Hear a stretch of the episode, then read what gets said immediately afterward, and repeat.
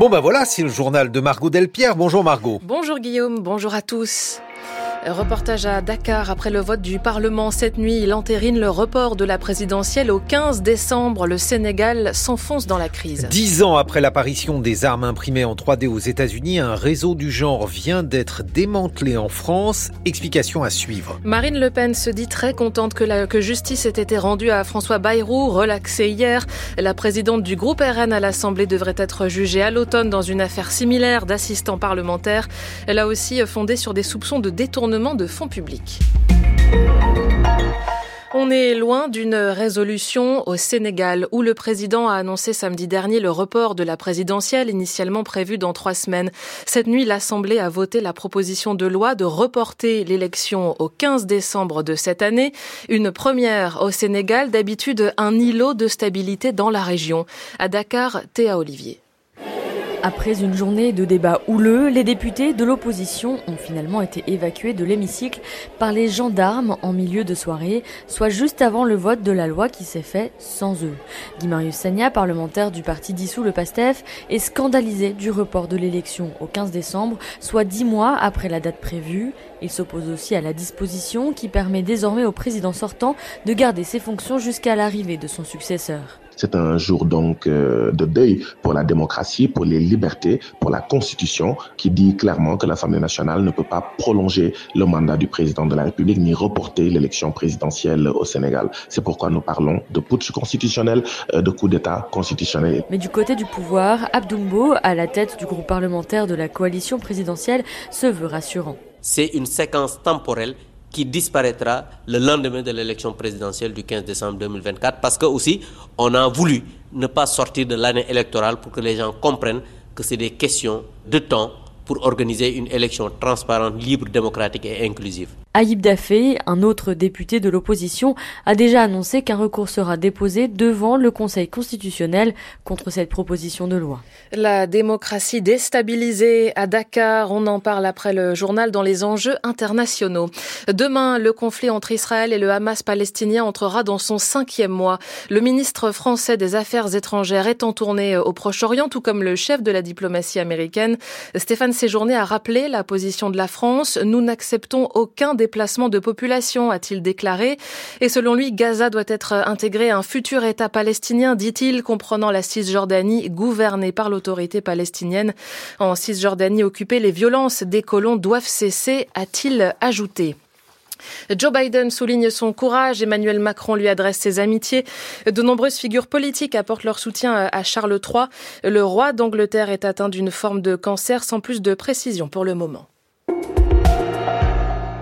6h33 sur France Culture, c'est la suite du journal de Margot Delpierre. C'est une première en France, le démantèlement d'un réseau de trafic d'armes fabriquées par des imprimantes 3D. Oui, des armes en plastique revendues sur Internet. 14 personnes ont été interpellées la semaine dernière en France et en Belgique après un an d'enquête pilotée depuis Marseille et confiée à des gendarmes spécialisés dans la lutte contre les criminalités numériques.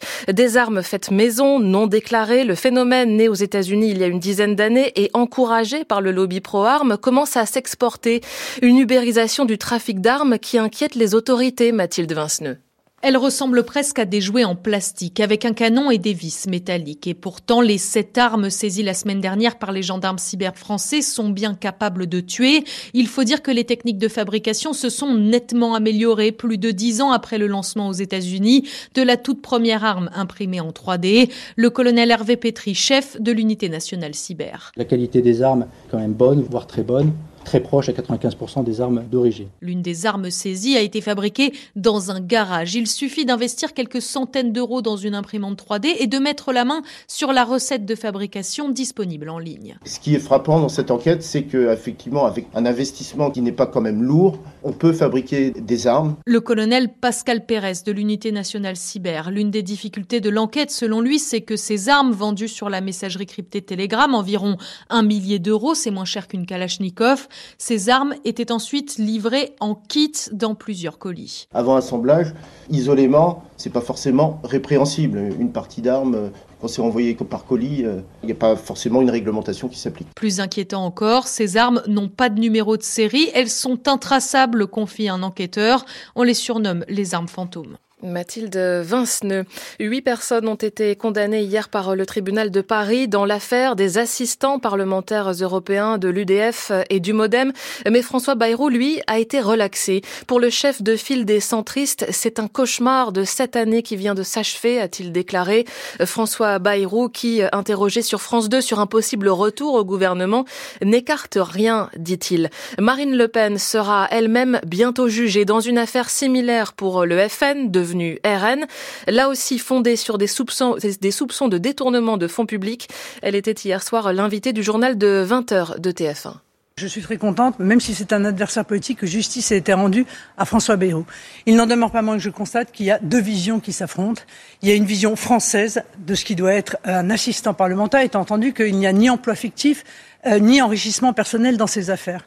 Euh, est-ce qu'un un assistant parlementaire doit faire une activité politique avec son député ou est-ce qu'il doit être un fonctionnaire de l'Union européenne? Ça, c'est la vision qui est défendue par le Parlement européen. Je note que la justice semble, en tout cas dans l'affaire de M. Bayrou, avoir penché pour la vision européenne. Et je ne peux pas m'en réjouir parce que je considère que c'est attentatoire à la liberté, précisément, du député de pouvoir mener son activité au bénéfice des Français comme il le souhaite. Marine Le Pen hier soir sur TF1.